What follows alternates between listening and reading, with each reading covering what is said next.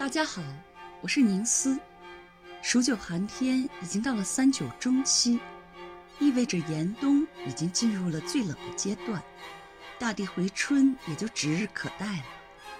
千里冰封、万里雪飘的北国之冬，有着一种超然的美丽。那忽如一夜春风来，千树万树梨花开的惊艳。那踏着咯吱作响的冰层穿越湖面的兴奋，是只有在冬天里才能体验得到的。今天就给大家推荐维瓦尔第的经典之作《小提琴协奏曲四季》中的冬之篇章。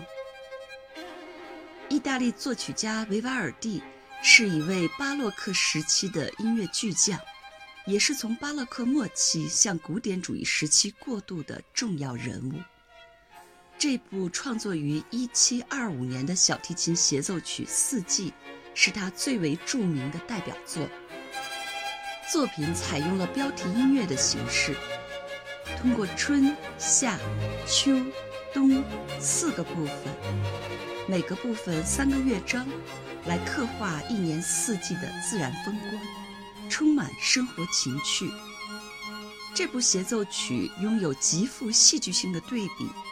热烈真挚的气氛，丰富的和声肢体与复杂的对位技巧，是巴洛克音乐宝库之中的一颗明珠。维瓦尔第还给每个季节都配上了一首营造气氛的十四行诗，用浅显易懂又优美生动的语言，描绘出了音乐的画面，洋溢着浓郁的人文气氛。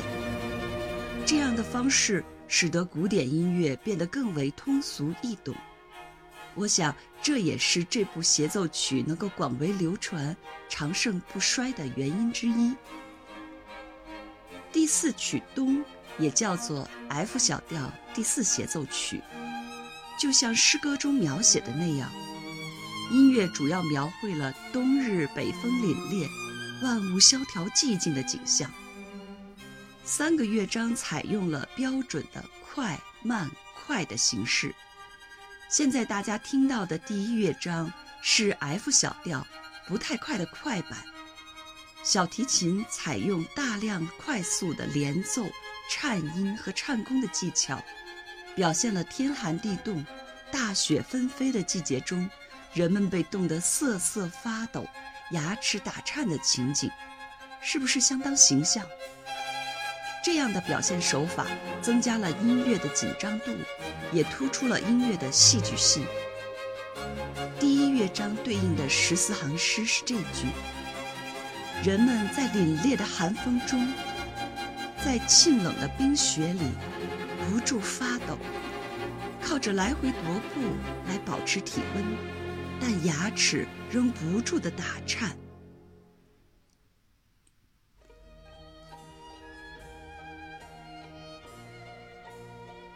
现在大家听到的是优美的第二乐章，这一乐章采用了降 E 大调，是缓慢而悠扬的广板。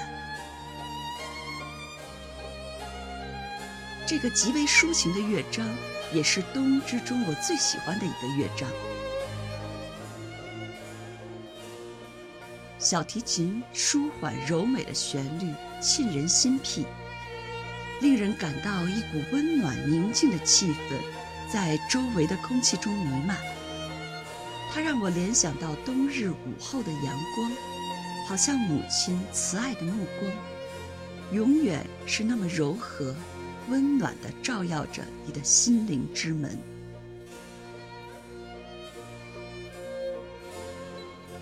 这一乐章描写的是雨雪交加的寒冷冬日里。人们围坐在室内的熊熊炉火边，身心都感受到无比的温暖和愉悦。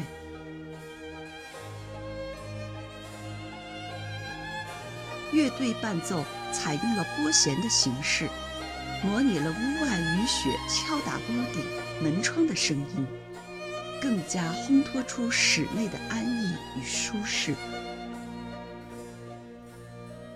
与此对应的十四行诗是这句：“在滂沱大雨中，坐在火炉旁度过安静而美好的时光。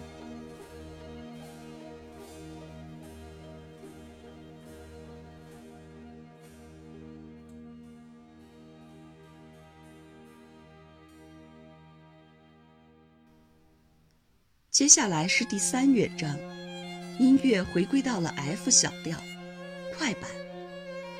这一乐章音乐变化较多，先是小提琴连贯而快速的声音，描写了人们在冰天雪地中嬉戏打闹的画面。接下来，旋律变得轻柔委婉，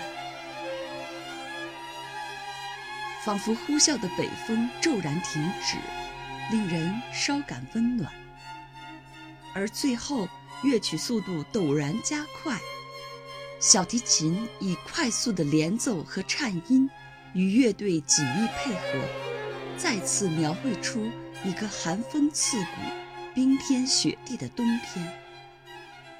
不过，萧条的大地虽然好似在沉睡，但是却深深蕴含着无限生机。令人联想起诗人雪莱的名句：“冬天来了，春天还会远吗？”第三乐章对应的十四行诗是这几句：“小心翼翼地踩着步伐前进，生怕一个不留神栽了个跟斗；有时在冰上匆匆划过，跌坐在雪上。”来回的跑步玩耍，直到冰裂雪融的时刻，听见温暖的南风已经扣冷漠的冰雪大门。这是冬天，一个愉快的冬天。总之，四季中的每个乐章都极富画面感，每一次曲风的转变都好像电影镜头的切换。它更像一部大自然的电影，生动地展现了每个季节的不同风姿。愿大家都能爱上这部协奏曲，在美好的音乐中感恩大自然的馈赠，欣赏四季变换的美丽。最后，欢迎大家关注我的公众号“彩虹乐章”，在那里不仅可以听到我的声音和音乐。还可以看到文字和图片，以及相关视频，带来更丰富的视听体验。